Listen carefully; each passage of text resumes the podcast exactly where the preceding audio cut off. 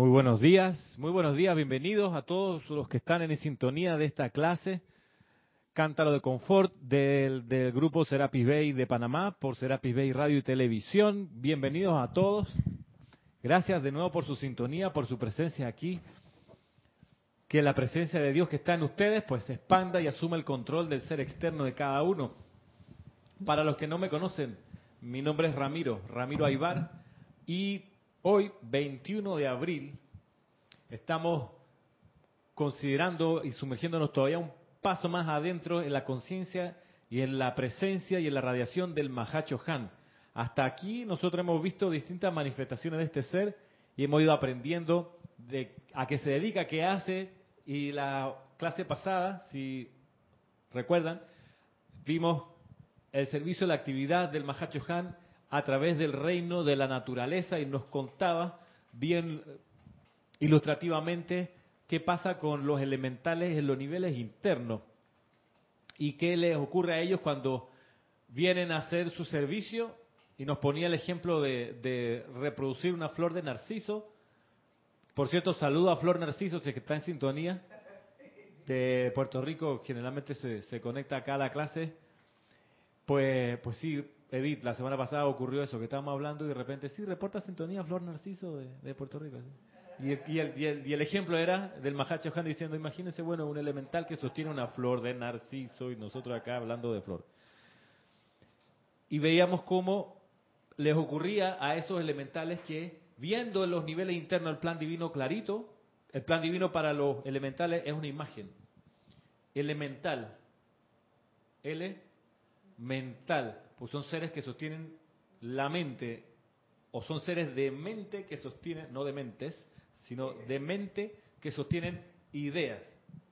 Entonces, los elementales, para venir a servir, se aprenden una idea, la absorben, la asimilan, se hacen uno con ella, se convierten en esa idea y vienen entonces aquí al plano más denso de la forma en la que estamos, sosteniendo esa idea. Y ellos nos contaban Mahacho Han que, claro, lo reciben su regreso, muchos de ellos desanimados porque no se esperaban que en el servicio que habían visto hacer, exacto, ellos se encontraran acá con dificultades.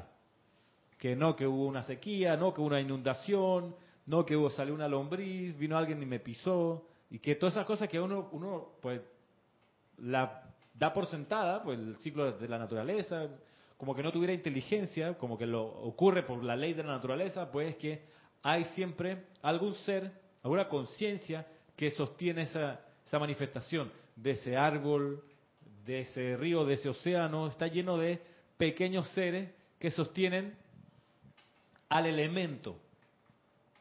O sea, el agua, que es el elemento, es sostenido por las ondinas.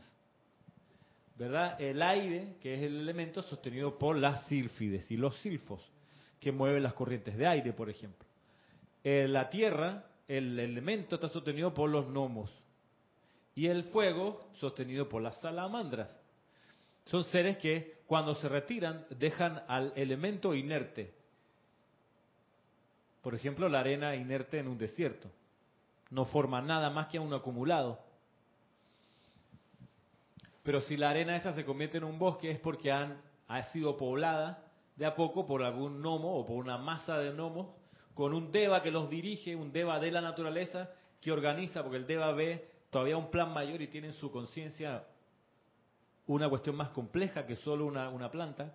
El, deva de la naturaleza sostiene un bosque, por ejemplo, o sostiene una montaña, y así hay, hay devas enormes que sostienen grandes cadenas montañosas, y son, son finalmente poblados por infinidad de seres elementales.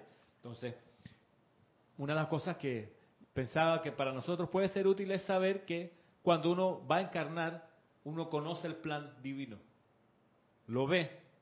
Cuando nace, viene con el velo del olvido y entonces no recuerda cuál es ese plan y de a poco va despejándose la mente y uno va vislumbrando, a veces con destellos, a veces con ideas que le vienen, un poco por dónde va la cosa, cuál era el plan. De ahí que conocer, el, conocer el, el, gran trazado del plan divino que los maestros dieron a través del puente de la libertad y de la actividad yo soy, me refiero a la visión de la edad dorada. Dice, bueno, en los siglos que vienen se va a desarrollar la era del séptimo rayo, que amaneció eh, en 1954, si mal no recuerdo, o en el año 30, que comenzó la edad del séptimo rayo, con la descarga del séptimo rayo del de Elohim Arturi, Arturos y San Germain y toda esa gente. Y dice, bueno, la edad dorada va a consistir en que, por ejemplo, las guerras no van a ser necesarias, tampoco va a ser necesaria la enfermedad, el deterioro, la muerte, van a dejar de existir, o como situaciones que le ocurren a la, a la humanidad. Y si uno mira, por ejemplo, los datos de, de Naciones Unidas, los datos de los grandes observatorios de los indicadores de vida de la humanidad, efectivamente ha ido avanzando la humanidad al punto que hace 20 años atrás había un montón de, por ejemplo, de analfabeta o analfabetismo en el mundo, qué sé yo, no me acuerdo la cifra en, preciso, pero algo así rondando el 30% de la población mundial era analfabeta, no sabía leer ni escribir hace, en los años 80, pero hoy en día es como el 8% nada más. Antes la, mortalidad infantil era súper alta y hoy está súper baja, es decir, los niños ya no mueren a los pocos años de vida, van pudiendo pasar las etapas, por eso hay más gente, por eso también la esperanza de vida se va tirando cada vez más hacia adelante. Hace 100 años era, creo que por ahí por los 45 años, la esperanza de vida. O sea, tú nacías sabiendo que más o menos ibas a llegar cerquita a los 45, 50 años. Si llegaba a los 55 era un viejo, un tipo así, wow. ¿Cómo lo logró? Y hoy en día tú ves gente, hoy en día ves gente de 70, de 75, que parecen de 60, que andan para arriba y para abajo todo el día, todavía, subiendo y bajando del carro, haciendo negocios, entrando y saliendo sin problema. ¿Qué va a hacer? Yo he visto personas, eh, señores, de 90 años todavía manejan. Y va a ser cada vez más normal que eso ocurra. Gente con una extensa cantidad de años por delante. Varias razones hay en eso. Una, de, una es que el séptimo rayo cuando empieza a actuar va purificando la atmósfera y parte de nuestra vejez física se debe a la efluvia que envuelve a las ciudades y a la gente que vive en esas ciudades, que eso va como aprisionando al alma, la va contriñendo, la va enfermando, la va deteriorando, la persona desencarna porque ya el cuerpo no le sirve, deja atrás ese vehículo. Pero a la medida que la atmósfera va siendo más, más limpia en los éteres, uno va pudiendo nutrirse mejor de lo, de lo que trae el sol, de lo que se le descarga por el cordón de plata, entonces es normal que la gente empiece a vivir más y más y más años. Y es normal que la gente se enferme cada vez menos y menos. Es normal. Hacia allá va la tendencia y de hecho, en serio, si uno revisa las la estadísticas mundiales, uno se, va a dar cuenta que en el momento hoy, 2018, 21 de abril, es uno de los momentos, quizás el momento donde se tiene registro de la mayor prosperidad en la tierra, hay más riqueza que nunca antes, hay cada vez menos pobres en el mundo, menos gente en extrema pobreza, cada vez se nivela más la diferencia que había entre hombres y mujeres. Como le digo, el analfabetismo va desapareciendo, cada vez hay más gente con secundaria completa, con un título universitario y ya va siendo cada vez más común que la gente tenga un segundo título universitario o una maestría. Es normal, antes era como que, wow, esa persona hizo una maestría, oh, y hoy en día es como que, no hiciste una maestría. O sea, tú no has hecho todavía una maestría. Y así, pues mil cosas que han ido cambiando. Claro, lo que nos ocurre muchas veces es que vienen los torneos electorales y surgen candidatos que agarrastran mucha, mucha atención porque dicen todo está mal, cada vez estamos peor, no sirve para nada. Míralo el desastre que dejó el fulano anterior y entonces te va sembrando la idea que estás peor, que cada vez estás mal. Pero realmente la comida es de mejor calidad, realmente las comunicaciones son más rápidas, realmente tienen más cercanía a conseguir un auto, realmente la gente hoy en día viaja más en avión que hace 20 años atrás, porque la gente hoy en día vive una prosperidad mucho más amplia que hace un tiempo atrás. Eso es parte de la edad dorada. Claro, todavía no está todo resuelto, sin duda, pero está en muchas mejores condiciones que antes. Y otro elemento que nos hace creer que estamos peor es que las noticias que tomaban a veces un día, 24 horas en llegar, te llegan en el segundo siguiente que ocurren. Y generalmente se exacerban las malas noticias, las tragedias. A eso es lo que mi, mi pregunta siempre ha sido esta de que ¿por qué tú solamente en las noticias ves lo negativo? Es lo que digo, lo que uno ve, pues en lo que pasó, que esto, que lo que ya pasó o está pasando, porque siempre es lo negativo, en realmente tú no estás viendo nada positivo y si lo ves es un pedacito, ya lo último al final. Yo no comprendo pues eso. eso es parte de la efluvia que todavía va quedando y parte de la vanagloria de la propia rectitud que todavía tenemos como humanidad que nos van a lograr, vanagloriamos, o sea, nos lucimos por nuestros desastres. Es increíble, pero es un mecanismo medio retorcido, en serio, de cómo los seres humanos, tú ponte en una fila de jubilados a escuchar lo que dicen. Perdón por los jubilados y las jubiladas aquí presentes. Nunca he estado en una fila con ustedes. No, estoy diciendo ninguna alusión con ustedes, pero en verdad, ponte ahí y tú vas a ver cómo compiten a quién le ha ido peor. La quejadera, bien dice aquí Edith, exacto. ¿Quién le ha ido más mal? Siéntate en un taxi y escucha lo que hablan. Y hablan de, empiezan a competir de quién tiene la vida más vuelta un problema. Entonces, pero qué gracia hay. Y así, en, por ejemplo, me pasa en el colegio cuando voy a almorzar y me toca con algunas colegas almorzar.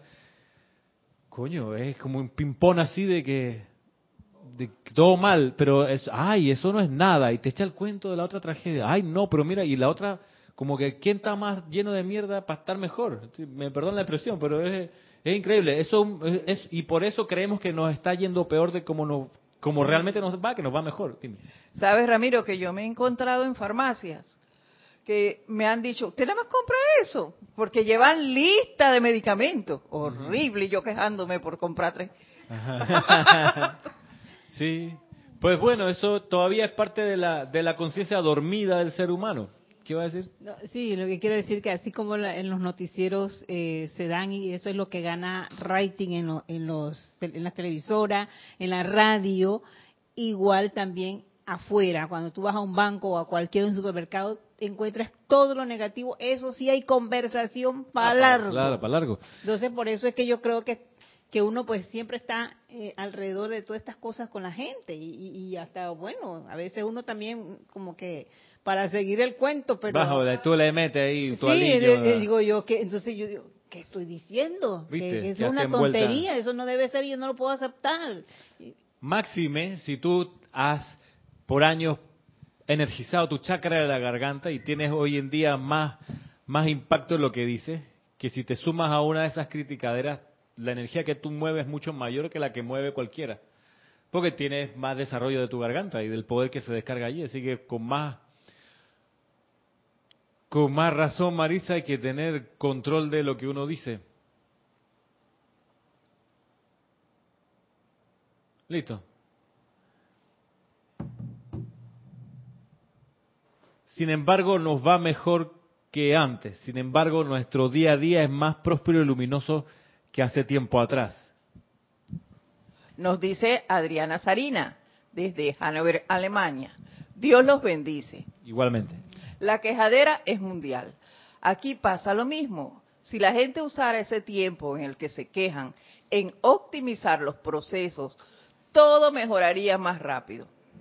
Sí, y parte del, del, asunto de esto de la masa y de la, de, la, de la melcocha de la crítica, el juicio y la condenación, Parte de eso es el sentimiento de dominación que la masa le quiere imponer a todo, a todo. Porque la cuestión es, hagan la prueba, yo lo he hecho, y yo sé que al hacerlo pongo nerviosa a la gente, la pongo nerviosa y la pongo a criticarme. Pero lo que yo hago es cuando se ponen a hablar de, tragedia y de, hablar mal de alguien, qué sé yo, si yo después de un rato me doy cuenta que no puedo cambiar la conversación, porque la trato de ir orientando para otros temas, generalmente lo logro, pero a veces no se puede, porque la gente está realmente entusiasmada volcando su, su, su alquitrán y su petróleo. ¿Qué es lo que yo hago? Entonces yo guardo silencio. Y al hacer silencio en la conversación, la gente se pone nerviosa. O creen que estoy enojado. Y yo he visto cómo eso genera increíblemente, como no, como, como, a eso es lo que voy, como es, como lo que la efluvia quiere es dominarte y hundirte otra vez porque te está saliendo de su control. Al uno hacer silencio, ¿qué es lo que está manifestando? Les pregunto a ustedes. ¿Qué es lo que uno en ese momento está manifestando? Al micrófono. En una voy a través de una reunión, imaginémonos, cinco o seis personas hablando porquería del gobierno y de los empresarios, de los Panama Papers y de los Odebrecht y de los escándalos de la Volkswagen y mira lo que hizo Trump y se están en eso y tú estando allí haces silencio y la gente por tú hacer silencio se pone nerviosa y te empieza a mirar un poco raro, que es raro que esta persona no se mete. ¿Qué es lo que uno está allí manifestando? Uno al hacer silencio.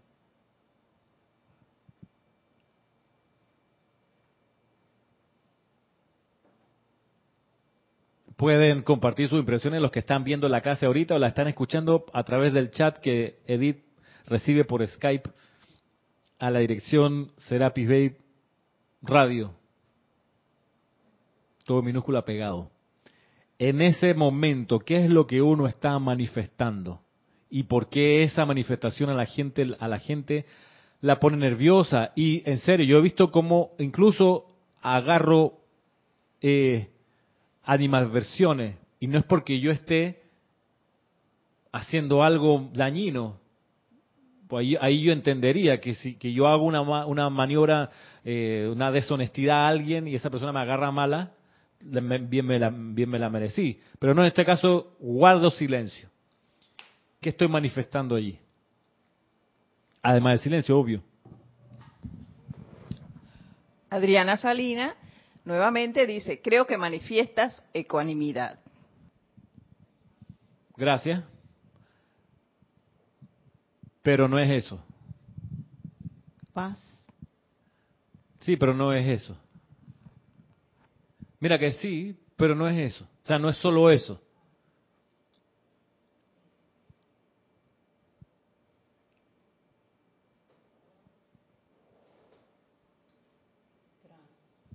Micrófono.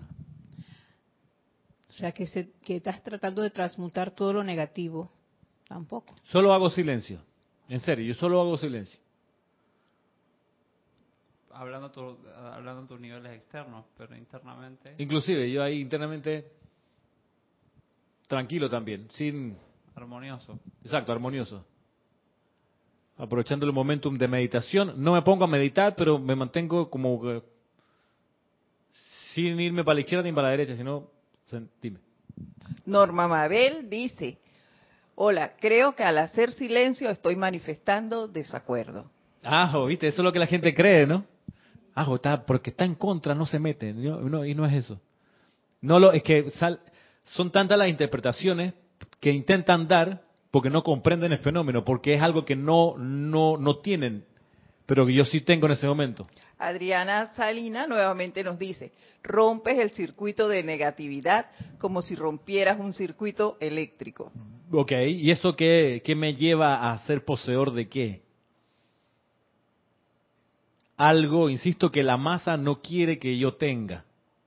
Bueno, Ramiro, mi experiencia cuando voy a citas, con, rodeada de jubilados de mucha más edad que yo, lo que hago es que yo me pongo a leer y me hablan y todo y yo los miro, los ignoro y sigo leyendo. Y siento yo que me mantengo armoniosa y muchas veces ni siquiera sé de lo que hablan. Ok, estás armoniosa. ¿Y eso qué es? Y a ellos les molesta eso, porque la armonía rompe la efublia esa de la negatividad que tengo alrededor. Ajá. ¿Ya? ¿Y tú dijiste? Control. Control. Vamos acercándonos también. Es cierto. Armonía manifiestas control y al tener el control de tu armonía y no dejarte llevar por el camión de la basura que está hablando ahí todo de todo tipo de cosas. Dice Valentina, ahorro energía. Estás ahorrando energía, exacto, es cierto.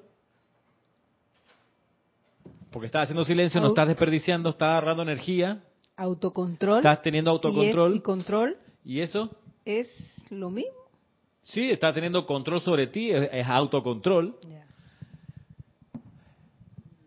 no estás controlando la situación todavía porque la gente sigue diciendo sus sus barbaridades, pero tú lo que estás manifestando en ese momento y que es y eso es a lo que la, a la gente le tiene miedo y por eso critican y por eso se incomodan. Porque lo que tú estás mos- mostrando ahí es que tú tienes Control. Control, lo que tú tienes allí y que no tienen ellos, que no tiene esa masa amorfa de gente que habla mal, que juzga, critica y condena, lo que no tienen ellos y que tú sí tienes es, Paz. No. sí es paz, es la voluntad de hacer algo que no sea llevarte, dejarte llevar por esa efluvia, lo que tú tienes en serio en ese momento que la gente no tiene y no comprende y por eso se incomoda y por eso se molesta y dice, ah, es un rompegrupo, no sé qué. Agua fiesta. Es una aguafiesta. Lo que tú tienes allí es, Dice Valentina que es el poder. es poder. Es poder. Gracias, Valentina. Lo que tú tienes ahí es poder. Poder. Y por eso la gente se pone nerviosa, porque se siente de algún modo que tú eres incontrolable por esa efluvia, que quiere llevarte a, a entristecerte, a deprimirte, a hundirte en la efluvia, en el petróleo, en el alquitrán que descargan. Tú tienes poder. Tu silencio, al controlar tú el silencio, estás controlando la fuente de poder. Y tú dices, yo hablo cuando yo quiero. Y en este momento no quiero. Oye, pero di algo. Oye, pero ríete. Oye, buenísimo el chiste. O sea, no quiero. ¿Por qué? Porque yo tengo el poder. Eso es lo último que quiere la matriz la efluvia, el maya, la ilusión. Lo último que tú quieres que lo último que quieres es que tú tengas poder, el poder de decirle a la matriz, a la ilusión, tú no tienes poder. Tú no tienes poder, yo tengo el poder. Porque yo soy el poder y tú no tienes poder. La efluvia no, re- no, no, no, no puede nada con esas palabras, con esa expresión, con ese decreto. En la actividad yo soy es una afirmación que los maestros recomiendan que uno haga, que uno diga. Cuando se encuentra con la efluvia que viene o, o se siente uno envuelto, darse vuelta y decirle, momentito allí, tú no tienes poder y disuélvete por la luz, fuera de aquí. Eso es poder. Y la efluvia no tiene cómo corresponder a eso. De ahí que va a tratar siempre de, amarrarte, como el boxeador ese que te- se, se le- tira el tipo encima para que no, no, no los puñetes. Eso es lo que trata de hacer la efluvia. La energía mal calificada. Y cuando uno hace silencio en situaciones así, lo que uno está mostrándole a la vida es que tú tienes el control. Tú puedes mantener tu paz, la armonía. Y eso es poder, y eso pone nervioso a los llamados poderosos. Eso es lo que hizo al imperio inglés ponerse de rodillas frente a Gandhi. Gandhi no respondía a los golpes. Y Gandhi mostró ahí como nadie que tenía poder. Inglaterra tenía el imperio más grande de ese momento, la armada más poderosa de la tierra, de los mejores soldados, un ejército impecable, una jerarquía desde la reina para abajo, del rey para abajo, chuleta, rompa los cojones. Con Gandhi no pudieron, porque Gandhi, ¿qué es lo que hacía? Silencio. Cuando hablaba, decía, y agarraba el micrófono y se mandaba su programa de radio, hacía su conferencia y des- descargaba sus discursos, sus ideas, escribía, y cuando lo interpelaban, él escogía a veces no contestar. ¿Por qué? Tú no me vas a obligar a mí a hablar. Yo hablo cuando yo quiero. Eso es poder. Y tú a mí no me pones nervioso. No, que te va a pegar. Pégame. No me das miedo. Eso es poder. Y el imperio inglés agarró sus cosas y se fue a la India. Se fue dejando, por supuesto, lo que generalmente hizo el imperio inglés, un problema, el problema entre la India y Pakistán, así como cuando se fue de, de Palestina dejó un problema, el Estado de Israel y los palestinos, y así como se fue de mil lugares, dejando siempre atrás un problema. Parte de su regalo a la humanidad para que los que quedamos los podamos, podamos enfrentar sin odiar al, al inglés. Olivia Magaña, desde Guadalajara, México, dice, bendiciones. Igualmente. Así es, tienes el poder y la determinación de utilizar la energía de vida solo en esas, en cosas elevadoras. Claro. Eh, Ramiro, sobre, sobre hablar y lo que que tú dices del control de esa energía. ¿Está abierto tu micrófono? Perdóname. ¿Sí? Al Ah. hablar. Ujú. Eh, particularmente, a, hay veces a mí me, me recriminan mucho también, amigo y cercano, es que ese que no, no, te no quiero hablar, o sea, y, no, y, y bueno, yendo más al caso particular de personas que están en un punto quizás lo suficientemente discordante con ellos, de que lo que sea que tú digas, ellos lo van a usar. Entonces, no sé, yo no te voy a hablar, no te voy a responder, no sé, no puedo, por- o sea, no sé, por- eh, o sea, hablando de, de- ser presencias confortadoras, No siempre uno le va a traer confort cuando manifiesta el poder y el control. No siempre, no siempre. Quizá en ese momento le van a pasar. Mira que cada vez, en serio, cada vez que uno toma una decisión producto de, de- un llamado, porque uno toma la decisión, ahora lo vamos a ver en la clase, pero, por ejemplo, dejar de comer carne. La efluvia, la masa, te empuja a que tiene que comer carne y productos lácteos. Los que lo han hecho me, estarán conmigo de cuando uno en las reuniones familiares ya dice, ¿sabe que no quiero carne del asado que están haciendo? Empiezan las miradas, ¡ay, eres vegetariano! Con un tonito de crítica, de burla. ¡Ay, ahora mira! Y entonces la broma, la broma pesada. No, es que no le sirvan porque él ya no come carne, como es vegetariano. Entonces lo que yo digo, mire, yo trato de no comer carne. es que él está en toda esa onda. Exacto, ¿no? ahora- Y ya te, ya te estereotipan y te ponen ahí. Pues. No, me está, está, está, está la, está la religión, está la religión. Entonces ahora por eso no, no, no come carne. Y eso es parte, como en, en estos días me pasó, como le digo, almorzando ahí en el colegio, viene una profesora y que, ve que yo no, yo, mi almuerzo es una rica lenteja con rico tomate. Ran. Entonces, claro, te miran la curiosidad. Ay, no, usted no come carne. Y yo siempre le respondo, mire, yo trato de no comer carne. No es bueno para la salud. Ah, entonces vegetariano. Yo trato de no comer carne. A veces como, me gusta. Pero trato de no comer porque es malo para la salud. Ay, tampoco toma leche. No, trato de cada vez tomar menos leche ni, productos lácteos. Entonces viene la cosa, ay, pero le gustan los dulces, ¿verdad? Y dije, sí.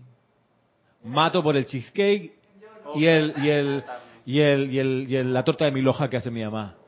Ah, entonces me dice, ah, vio, vio, vio que ahí come cosas con leche, vio.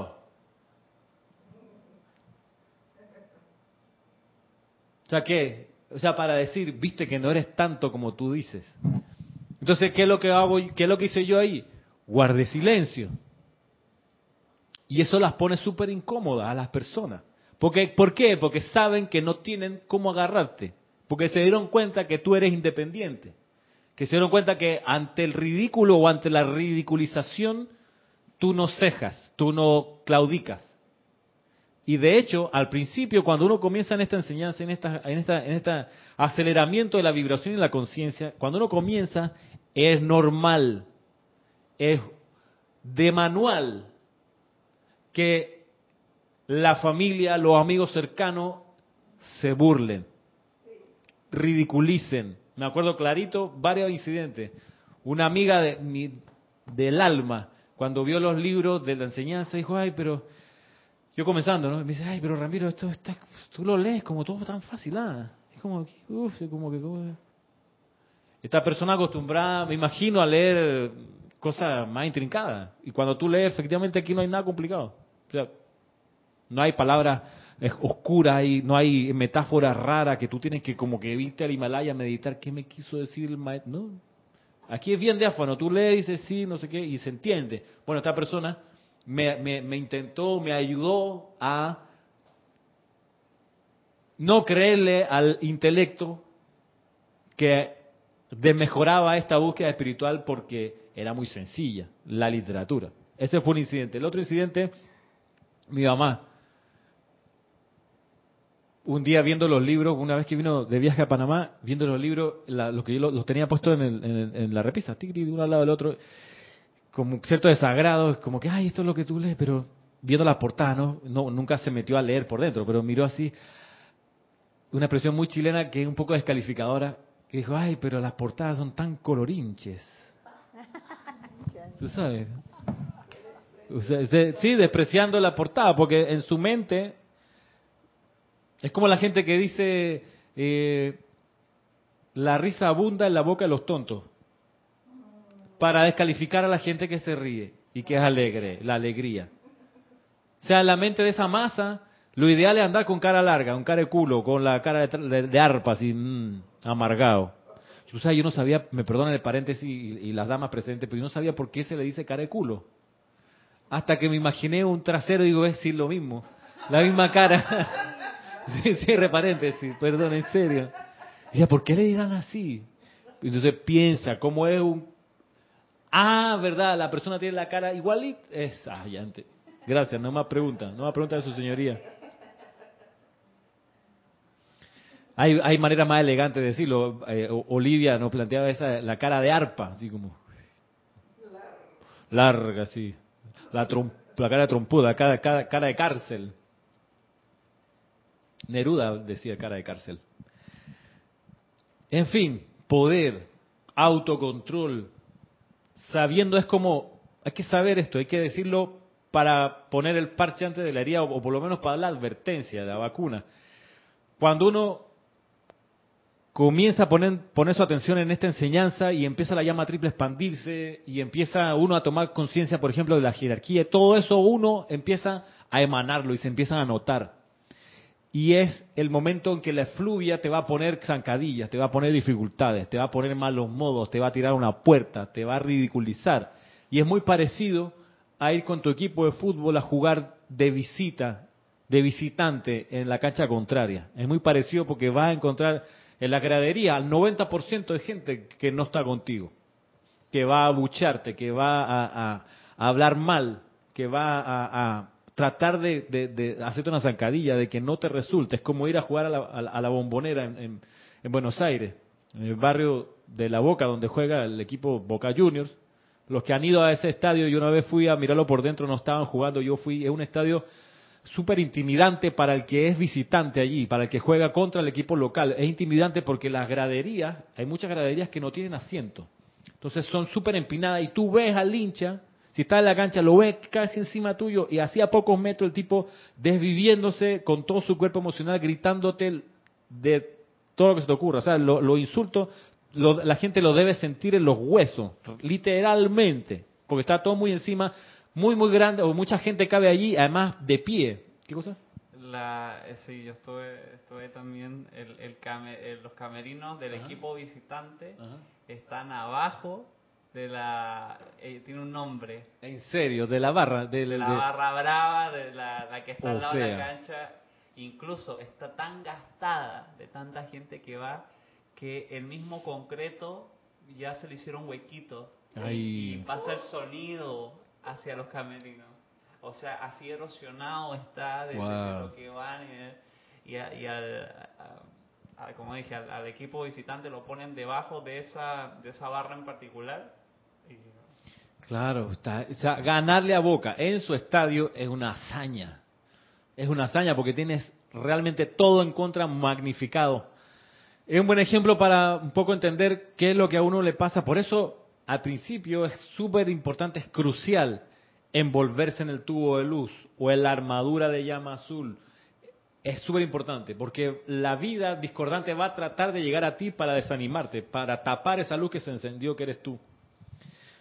Y de ahí lo importante de invocar siempre la llama violeta transmutadora. Para toda esa fluja que va a venir, ir transmutándola breve, rápido, antes de que sea más grande, antes de que te sepulten, porque eso es lo que busca, sepultarte. Todo el que se levantó un poquito, pisotearlo. Es que hay, hay, hay animales en la selva que son así. En serio. El rinoceronte es uno. El rinoceronte, cuando hay un incendio en el bosque, él, en vez de huir, con, como todas las especies de animales que salen, las aves volando, las jirafas corriendo, huyendo, los elefantes también, el único que va en sentido contrario es el demente del, rinoceronte. Porque el rinoceronte tiene por programación la misión de apagar el incendio y él va corriendo y pisotea las bracitas. Las va, va, y el tipo tiene esa, esa colcha así de cuero duro, va avanzando y va apagando el incendio. El bombero sin agua del, Sí, es así el tipo. Y hay gente, seres humanos que son así. Mente de rinoceronte. te ven un poco alegre y dicen, esa, esa risita, no, no, no, no, no, no, no, todo el mundo aquí cara larga. Y van ahí corriendo a pisotear un poquito esa, esa risita, esa felicidad, esa salud que vas teniendo. Hay gente así. Y hay que saberlo. Hay que saber que eso es así porque no hay que odiar a esa persona disfrazada de rinoceronte, nada, hay que amarla. Y si se pone muy hostil, decirle, yo tengo el poder y tú no lo tienes, tú no tienes poder. Pues yo soy la luz del mundo. Y oye, ¿tú, ¿tú quién te crees? Yo no me creo. Yo soy. Yo soy la luz del mundo y tú no tienes poder. ¿Qué más te quieres? ¿Qué más? ¿Cómo te lo explico? No hay nada que explicar. Tú no tienes poder. Yo soy luz y tú no tienes poder. La vida lo entiende. Y si bien puede ser, eh, puede ser eh, poco recomendable, si bien a veces hay que hacerlo, encarar realmente a la persona y ponerte enfrente y decirle con sentimiento y sin miedo, tú no tienes poder. A veces hay que hacerlo. Pero también uno lo puede hacer sin estar presente con la persona. Recuerdas el incidente, recuerdas que quizás te vas a encontrar con esa situación y esa persona, ahí está, que te visualizas ahí y decretas, tú no tienes poder, disuélvete por la luz antes de que ocurra el incidente que tú ya prevés que va a ocurrir. ¿Qué cosa? Eh, digo, toda esta situación es porque tú eh, le hablas a, a, la fuerza que hay dentro de esa persona, ¿no? Entonces ahí es donde yo veo por qué las personas entonces echan como para atrás, que ¿qué pasó? Yo no sé por qué estoy haciendo esto. Pero es porque digo, realmente hay donde, de, donde hiciste el decreto con ese poder, entonces estás hablándoles a, a, esa fuerza que está dentro de esa persona y que te molesta a ti o, o, que te quiere... Va a querer apagar la luz que se te está encendiendo. Y cuando uno disuelve esa efluvia, hay que saber que va a venir otra capa de efluvia. Y cuando uno disuelve esa segunda capa de efluvia, que viene a través de personas, que viene a través de cosas, que viene a través de situaciones, y uno la disuelve, la transmuta, la aprende a amar, va a venir otra así como las capas de la cebolla, y va a venir luego otra, y luego otra. Y ya llega un punto en que tú dices, ¿dónde está la siguiente? Que sigan viniendo, hey, una tras otra, que las voy a amar, les voy a dar una revolcada de amor aquí que no van a saber qué les pasó. No hay problema, ¿por qué? Porque no te tengo miedo, ¿por qué? Porque uno con Dios es mayoría aplastante. Y yo sé que con amor te disuelvo, porque yo soy la luz, y tú no. Tú eres solo una acumulación humana. Es más, si nos vamos a poner técnicos, tú eres la luz también. Y yo reconozco esa luz que está en ti. Y así tú le puedes hablar o enviar ese pensamiento a alguien o a alguna situación que tú te das cuenta que es, discordante. Y tú dices, chulera, tú no, a mí no me asusta, porque yo sé que Dios está en ti y, y yo soy invocando la divinidad que está en tu corazón. Y eso va, va necesariamente que salir una y otra vez. ¿Qué consecuencia uno va a derivar de eso? Que uno va a pasar por escenarios donde hay gente, donde hay situaciones, donde hay lugares que lo va a ir cambiando. Y al tiempo tú vas a decir, oye, ¿qué pasó? Y toda esta gente que era mi amigo, no sé, de repente no está, ahora tengo otros amigos, tengo otros contactos, otra... Y de repente, oye, ¿y esto qué pasó? No, que de repente hay otra gente, otro escenario, otro ambiente. Entonces, mira tú, y eso es lo que los maestros dicen, que uno con la enseñanza esta puede pasar de 12 en adelante encarnaciones sin tener que tomar otro cuerpo en la forma porque van pasando las encarnaciones y tú dices, oye, este, como que soy otra persona. No me reconozco. En una situación parecida antes yo hice esto, ahora mira, no me ni gana. Y miro a mi alrededor y veo que hay gente totalmente distinta. Nunca la había visto, ahora somos familiares o conocidos, qué sé yo, y al tiempo va a venir otra. Y eso se llama pasar de una encarnación a otra sin tener que tomar otro cuerpo. Estaba sacando la cuenta de eso como yo lo he vivido y me di cuenta que he vivido en cuatro países distintos.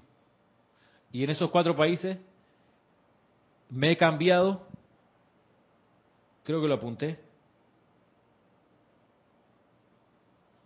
me he cambiado, he vivido, en Chile viví en cinco casas diferentes. En los 13 años que viví allá, cinco casas. O sea, algo así como cada dos años había una mudanza. En Panamá, en cuatro casas. Y después se la cuenta en apartamentos. ¿Cuántos apartamentos he vivido? En casa, un total de nueve. En apartamento, un total de cinco. Pensando en habitación. O sea, he cambiado 14 veces y tengo 40. ¿Cuánto sería? Vamos a sacar la cuenta. 40 entre 14 igual 2.8. O sea, casi cada tres años he cambiado de casa. Físicamente. Casi cada tres años. Más o menos. O sea, el tiempo que más he permanecido en una casa ha sido en esta de aquí de Parque Lefebre. Más tiempo. Que ha sido como una excepción a la regla. Que cada tres años he cambiado. Y eso me ha, me ha mostrado lo literal y lo, lo realmente elocuente de que cuando uno cambia de conciencia, el escenario cambia. Si yo pudiera decir que a lo mejor, quien quita, he vivido 14 encarnaciones hasta aquí, en esta vuelta, solo en esta encarnación. Hay un hilo conductor que se llama expansión de conciencia, porque desde el primer día hasta hoy se ha ido expandiendo mi conciencia. Y de eso se trata. ¿Dónde hubo el punto de inflexión? Donde mi conciencia hizo, se expandió así como, hágase la luz, ¿sabe? El universo se crea. ¿Cuándo? Cuando empecé a conocer la enseñanza de los maestros ascendidos, que te dicen, mira hacia adentro, mira tu llama en el corazón, invoca la presencia yo soy, y también pide ayuda de los maestros ascendidos que te van a dar la mano para acelerarte en tu, en tu evolución. Y en base a eso, en esta introducción que lleva 40 minutos, o así habla el tipo. A ver si avanzamos en este libro, El Santo Confortador, en esta compilación. Ya terminamos increíblemente un capítulo, el capítulo que se llamaba Jardín y Jardineros. Vamos a comenzar otro que se llama Ser una presencia confortadora. Y de esa, de ese capítulo, vamos a leer el número uno, la primera parte. Esto tiene tiene 11, 13, 14, tiene 15 15, 15 partes, digamos, 15, sí, 15 divisiones, 15 temas, 15 discursos. Vamos con el primero. Y voy a leer, aquí hay cosas bien chéveres. Mire, a ver si, si, da, si da el tiempo. Cuando el hombre, este es el Mahacho el que está, el que descargó este discurso. Es decir, cuando el hombre comenzó a experimentar con la creación y proyección de vibraciones inarmoniosas, estableció las causas que se manifestarían en efecto como resultados incómodos, tales como enfermedad, limitación, separatividad, muerte y demás. Las centurias que siguieron incrementaron las tendencias de crear causas inarmoniosas, hasta que la raza entera atravesó por uno u otro de estos dolores, y el clamor del planeta y su gente pidiendo confort se, pidió, se, convirtió en una petición universal, aunque, aunque sus experiencias verbales fueran diversas. He explicado cómo los ámbitos de la naturaleza bajo la dirección del Espíritu Santo han hecho todo lo posible para proveer un ambiente conducente al sostenimiento de la vida. Hoy hablo acerca de los maestros que son los mensajeros de la Gran Hermandad Blanca y cuyos esfuerzos constituyen la educación de la conciencia de la gente de manera que pueda ella convertirse en su propia presencia confortadora mediante el aprendizaje que se encuentra en las leyes de armonía y amor, belleza, amabilidad, tolerancia, pureza y paz. Y viene con negrita, sigue atención. Cada hombre deberá algún día convertirse en una presencia confortadora a través de la energía de su propia corriente de vida, para con su propio cuerpo físico, sus cuerpos internos y la fuerza de los, de los elementos dentro y fuera de sí, y luego a la vida que será atraída a su ambiente por medio de las circunstancias, el karma o el deseo de recibir la bendición de habitar en la periferia del aura de quien se ha autoalineado una vez más con las vibraciones del confortador cósmico mediante la similitud de las emanaciones naturales de sus respectivos centros vibratorios. Vamos, vamos, vamos de a poco. Cada hombre dice, cada hombre deberá algún día convertirse en una presencia confortadora a través de la energía de su propia corriente de vida, para con su propio cuerpo físico. Y miren, paro aquí porque él, el Mahacho Han, nos muestra un recorrido para aprender a ser presencia confortadora. Dice, primero, primero para con el cuerpo físico. presencia confortadora. ¿Y cómo, es una, cómo uno, por ejemplo, puede ser una presencia confortadora con su cuerpo físico? Miren que el, que el Mahacho Han es bien práctico, es como, es bien, bien, es bien poco soñador, digamos, bien, eh, él no está en las nubes lucubrando, dice, hey, comienza con tu cuerpo físico, con, con lo que tiene más a mano, ahí, dale con fuera a tu cuerpo físico. Entonces, tiene nada que ver con darle a tu cuerpo alegría, Macarena, no tiene nada que ver con eso. No es ese el confort. El confort con el cuerpo físico tiene que ver, para comenzar, con darle un alimento saludable. No llenarlo de porquería. Y eso, creo yo, reformulo, me he dado cuenta, darle confort al cuerpo físico, con por ejemplo una alimentación sana, ha de ser acompañado con la ciencia. O sea, ¿por qué? Porque uno puede decir, ah, le voy a dar comida sana, pura fruta. Espérate, no puedes hacer eso, loco, porque necesita otros nutrientes. Ah, verdad, pura lenteja. No, espérate, necesita otro. No. Entonces, la ciencia de la alimentación que existe hoy en día bastante desarrollada te dice, ¿qué edad tienes? Tanto. ¿Qué haces durante el día? ¿Cuál es tu actividad física normal? Tal. ¿Cuáles son tus medidas, tu peso, etcétera? Perfecto. ¿Cómo está tu colesterol en la sangre? Tu hemoglobina, tu triglicéridos, tu azúcar. Todo eso se aporta con exámenes médicos que alguien estudiado, que ha conocido y ha tenido una educación en eso científica, tú dices, bueno, en base a esto científicamente usted necesita al desayuno esta distribución o esta cantidades, a media mañana esta otra, y así te va acondicionando y te va llevando para darle confort al cuerpo físico. Ah, no, usted toma un vaso de agua al día, no sirve, usted tiene que tomar 10, 8, 5.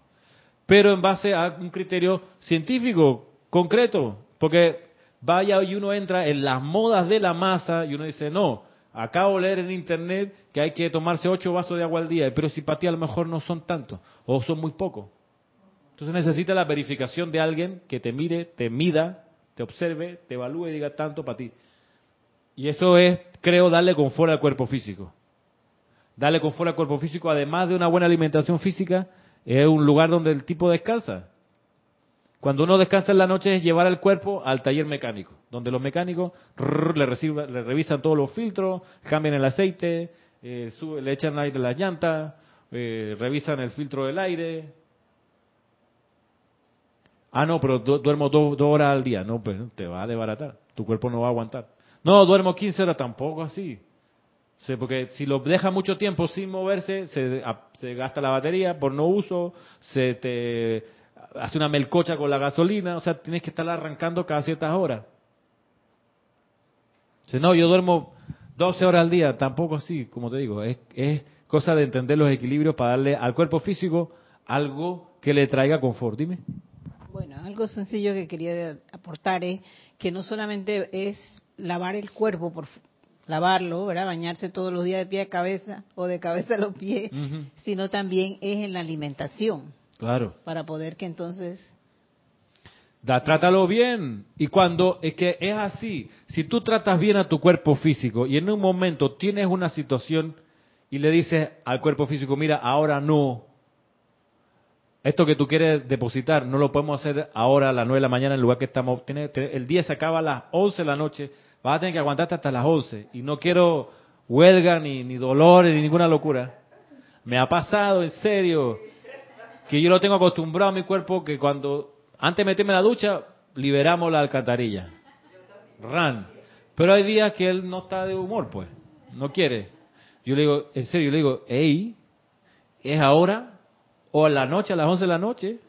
Yo no voy a estar pidiendo baño por ahí. A mí me gusta mi, mi, mi trono, digamos. No se puede en otro lado, incómodo, te abre la puerta o dejas el olor ahí, tú dices, no, hombre. Qué incómodo. Una, sandía en ayuna ayuda. Ah, una sandía en ayuna. Oye, dicho y hecho, hermano. Cuando tipo 9 de la mañana empieza, no, que, quiero ir al baño, como a los niños. Yo te dije. Era antes de meterse a la ducha. Te dije que ahora no. No, no venga con eso. En serio, a las 11 de la noche va a ser. Así que no quiero berrinche, ni problema, ni pataleta. Oye, y te hace caso, dime. Yo le dije, te aguantas hasta que lleguemos a la casa, porque Así yo por mismo. aquí no lo voy a hacer. Claro, ¿eso cómo se llama? Poder. Autocontrol. Efectivo, 11 de la noche, ¿viste que llegamos? Llegamos. Te portaste bien. Y ahí aprovecha que antes de dormir. Y listo. Y entonces, ¿por qué responde con obediencia? Porque uno lo trata bien, lo hace descansar el tiempo que necesita, le da la alimentación. Pero mire, el Mahacho insisto, es bien de menos a más. Es lo mismo que, que, que, que, que sí, como hablábamos hace un rato, cha- escuchar al guitarrista este John Williams tocando, tú dices, ay, qué bien, mira qué lindo toca la guitarra. Qué fácil se ve el concierto de Aranjuez. Ay, qué lindo que es. Tirarán, ran, ran.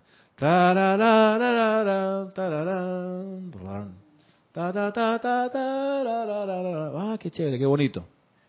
Quiero aprenderme a tocar el concierto de Aranjuez. Ay, mire, consigue la, partitura y tú dices, eso es lo que el tipo está tocando, no puede ser. O sea, ¿cuántos dedos tiene en la mano? No puede ser. Yo tengo aquí en la mano izquierda solo cuatro y ahí, ¿dónde meto toda esa nota? ¿Cómo que? Ay, espérate, no, que acá con los cinco dedos, pero sí, aunque use los cinco. Ay, y esa escala. Y tú dices, "Ya, esto está tan lejos, hermano. Está lejos, lejos, lejos. Entonces viene la depresión. Dije, ay, no, ¿quién me manda? Yo, ¿en qué momento creí que esto era agarrar la guitarra y tocar? Pero qué, ¿cuál es la, la- consideración sensata? Empieza de a poco. El Mahacho Han, ¡hey, vas a ser confortador de toda la vida! ¿Le diste confort a tu cuerpo físico? ¿Ya lo, lo mantienes sano, lo mantienes descansado, lo mantienes joven?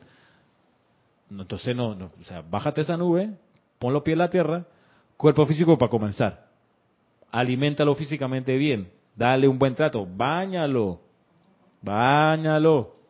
No, me, de todo el día anduve así en aire acondicionado. Báñate, no te va a costar todo sucio. Si no, si no me sucié, no jugué con la tierra, estuviste en la calle, anduviste por ahí, báñate. No. Y eso, dale un buen trato. El bañarse al cuerpo lo descansa. Salud. Y así nos vamos. Entonces, tú quieres ser, qué sé yo, donde es sensatez, ¿no? Tú quieres ser abogado. Ok. Tiene, primer- primera pregunta, ¿tiene hábitos de estudio?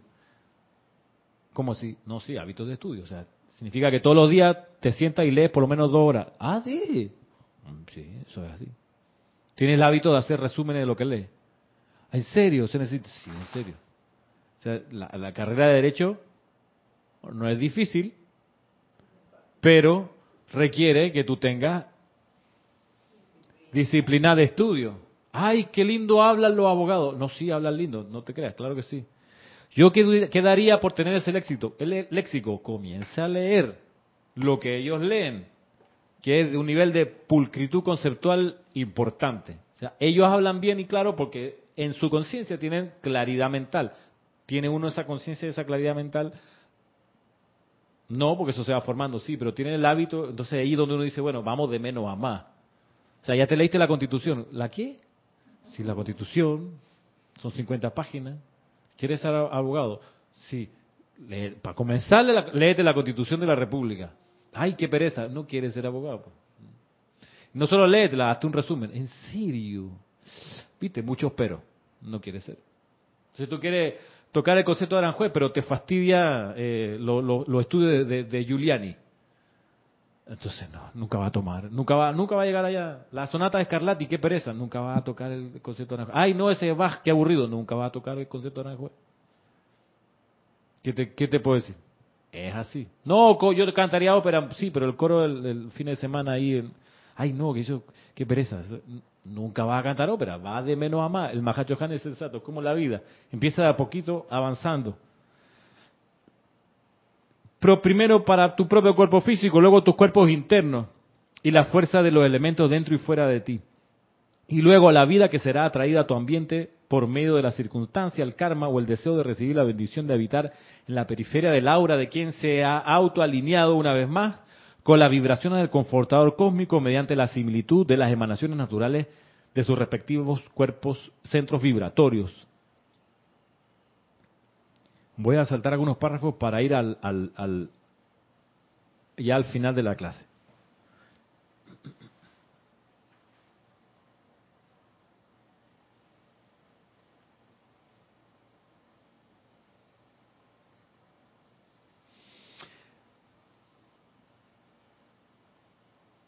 Dice, en la página 181, ninguna corriente de vida estará cómoda hasta que entre el conocimiento de la ley del amor y armonía y escoja autoconscientemente adherirse a esta ley.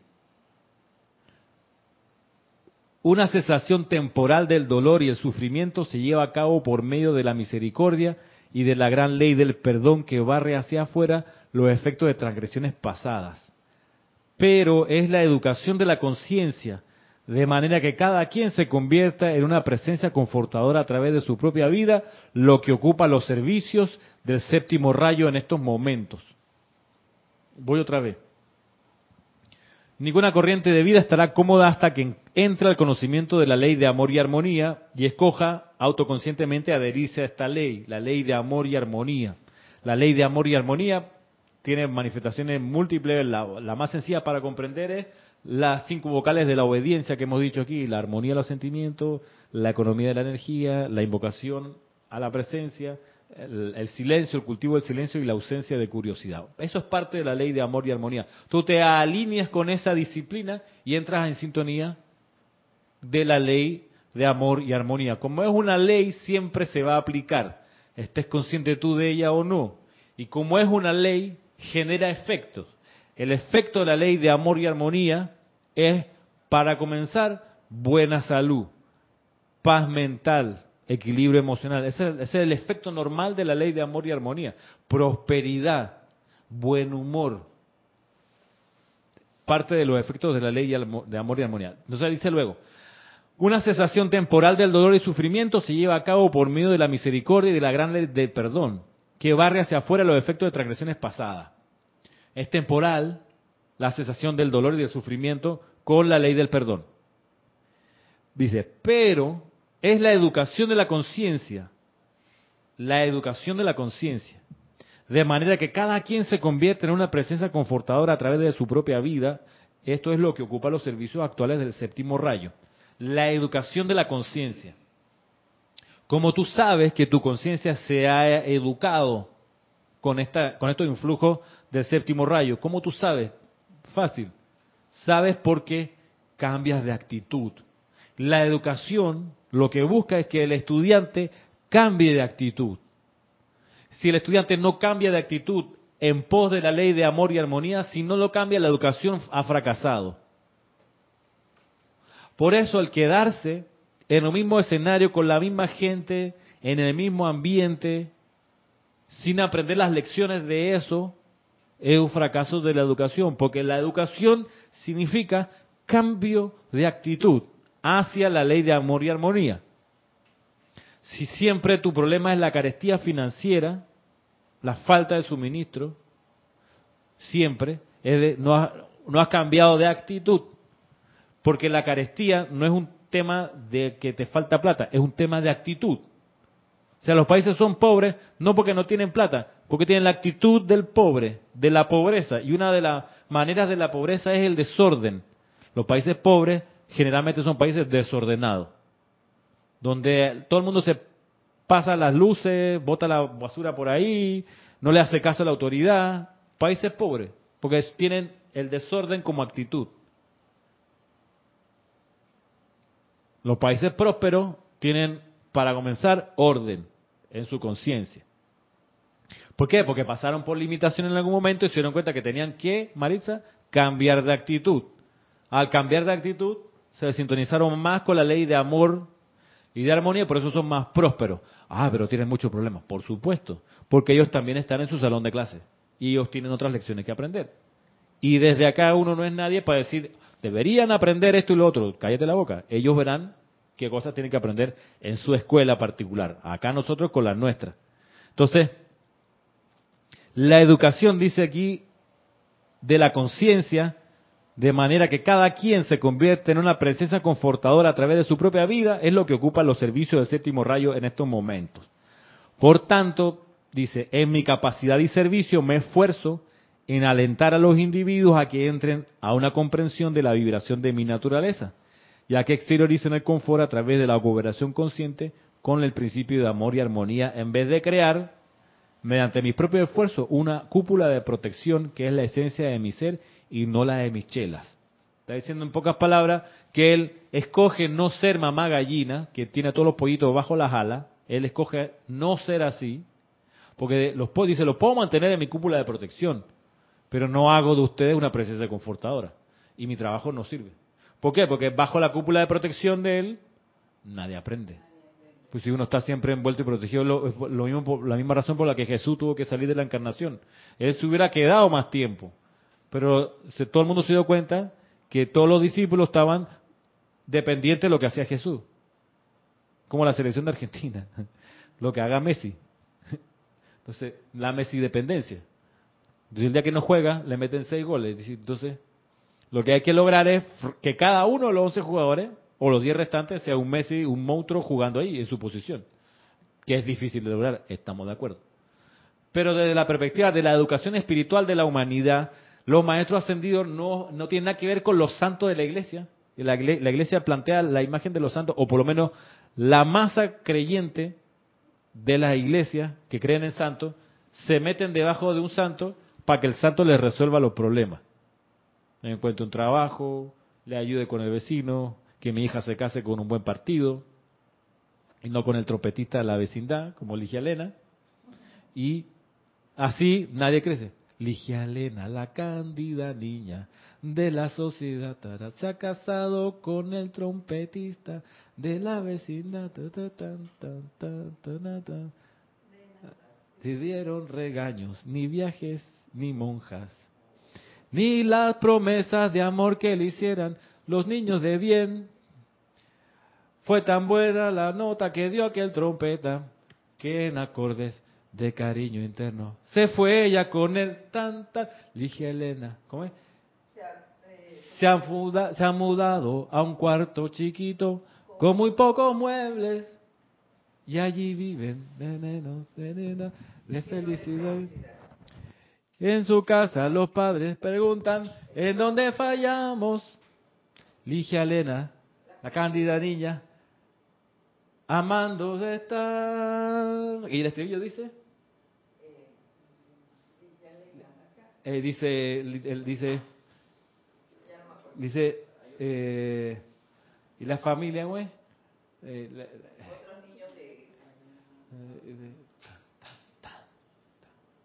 bueno, dije Elena, la buscan. Rubén Blas. Hay, otra, esa de Rubén Blas. Sí. Hay otra canción de Ligia Elena, pero no me acuerdo, que la mencionan. No me acuerdo. Bueno, nos desviamos un poco el tema. Estamos, estamos viendo acá. Claro, efectivamente, salir del, del, del ala protectora de la inteligencia superior. Eh, esto, esto que acaba de decir respecto al amado Maestro Jesús, siempre, eh, cada vez que lo he leído en algún otro momento traigo a colación es el recuerdo de Jorge, que nos dio tanto a todos, eh, máxima a ustedes que son los instructores, y de la noche a la mañana pues se tuvo, se fue. Y pero eh, pienso yo y que ustedes han podido seguir adelante y, y siempre pues recordando sus enseñanzas y eso es lo que a uno como estudiante también le queda de que eh, algún día también alguno se va y tiene que seguir, o sea, continuar. ¿no? Sí, y, parte de la estrategia educativa de Jorge venía de, estas, de este tipo de, palabras del Mahachohan, porque él pudo haber sido papá gallina y haber dicho, acaparado todo. Dice, solo yo doy clases, solo yo oficio, eh, solo yo hago los libros, los reviso, pero él escogió el sendero más difícil, más largo quizá, que dice el Mahacho Han, es educar la conciencia para que cualquiera pueda, con algo de entrenamiento y de actitud y de cambio de, motivaciones, pararse y dar una clase, pararse y oficiar un ceremonial, mirar y velar porque la, editorial funcione y siga, siga produciendo o sosteniendo el, haber de los títulos, y así.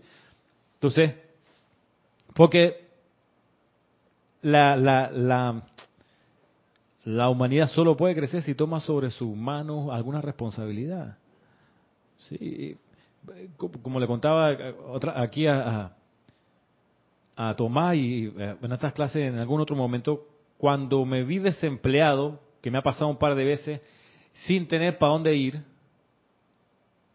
mi salida fue invocar a la presencia yo soy. y a los maestros ascendidos para que asumieran el mando y control de la situación en que estaba.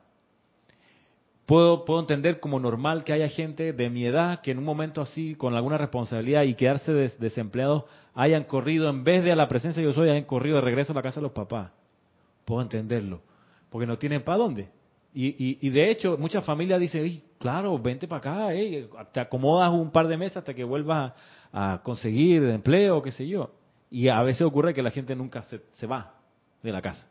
Que pasa con mis hermanos en Chile también, que ellos profesionales y todo, y de hecho mi mamá se tuvo que ir de la casa, comprar un apartamento de dos cuartos para que los hijos buscaran la vida con su propio medio y su propia herramienta, porque ya eran adultos y todavía estaban viviendo ahí con ellos.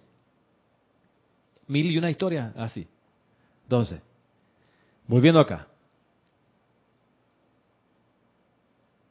Dice, este es el sendero del Padre Espiritual, el que les digo. Dice, en vez de envolverlos en mi cúpula, ayudarles a ustedes a, educar su conciencia y ser cada uno presencia confortadora. Dice, el sendero espiritual, este es el sendero del Padre Espiritual, el cual aparentemente es más estricto que el del Padre humano indulgente, pero que, sin embargo, en el gran amor del Cristo cósmico constituye una permanencia en la conciencia de la corriente de vida que sostendrá a dicho individuo, esa conciencia. Aun si el sol se disolviera en los cielos y la hueste celestial cesara de existir.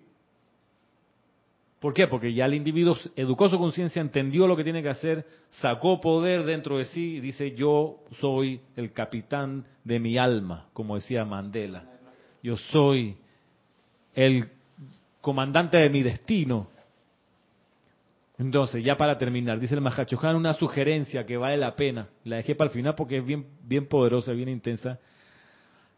Dice, quisiera sugerirles que se recogieran, así fuera, por tan solo cinco minutos tres veces al día, en la mañana, al mediodía y por la tarde, y contemplaran a cualquier maestro con el que tengan afinidad permitieran a la conciencia del maestro fluir al interior de sus asuntos, hicieran llegar sus sentimientos alrededor de la gente con la cual están asociados, pidieran y recibieran la imagen de la presencia de este maestro a través de la carne, ya que, déjenme asegurarles, es de esta manera y sólo de esta manera que lograrán la conciencia del maestro ascendido. Tres veces al día, dice, Concéntrese en un maestro ascendido. Pidan que la esencia de ese maestro los permee y que llegue a la gente con que ustedes se, contacten. Permitieran a la conciencia fluir, la conciencia del maestro fluir al interior de su asunto. ¿Cómo tú haces que la conciencia del maestro fluya al interior de tu asunto? Invocándolo, hablándole, amado maestro, ¿yo qué hago? ¿Cómo pudiera yo resolver esto? ¿Qué harías tú en esta situación? Mira, aunque no consigas oír la respuesta, hacer el ejercicio de pedir ayuda a una inteligencia superior es un cambio de actitud en el sentido correcto, de alinearte con esa ley de amor y de armonía. Y con el tiempo te van a empezar a venir los soplos y vas a percibirlo con cada vez más, intensidad. Eso es así. Porque al principio uno no oye mucho porque digamos que la autopista está delgadita, pues no, apenas ha sido transitada. Es como esos senderos así en, en el matorral que tú pasas y cuando miras para atrás ya otra vez la maleza lo tapó.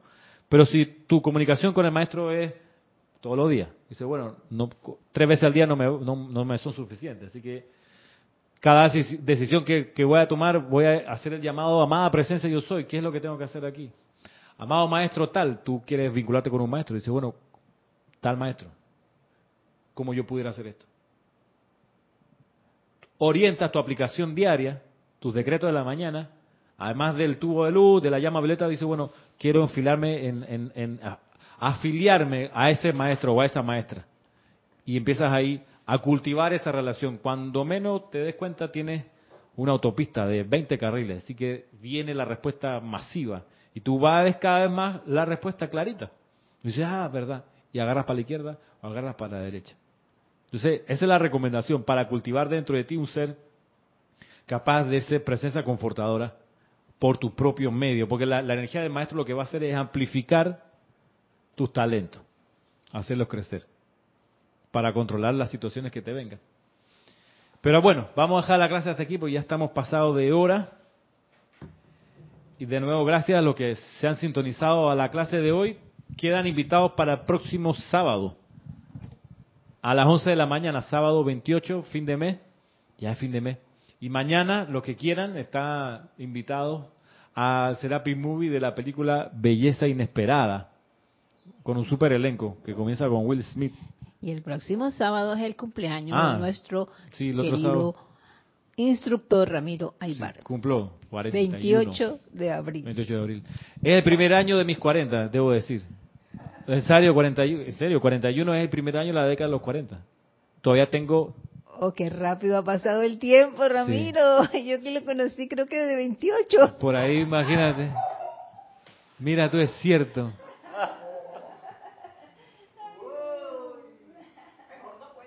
Sí. No, pero, pero en realidad yo tengo 25. Sí. Aquí los tengo, son míos, los viví, son y otros años más, pero pero bueno. Quedamos entonces y muchas gracias. Será entonces.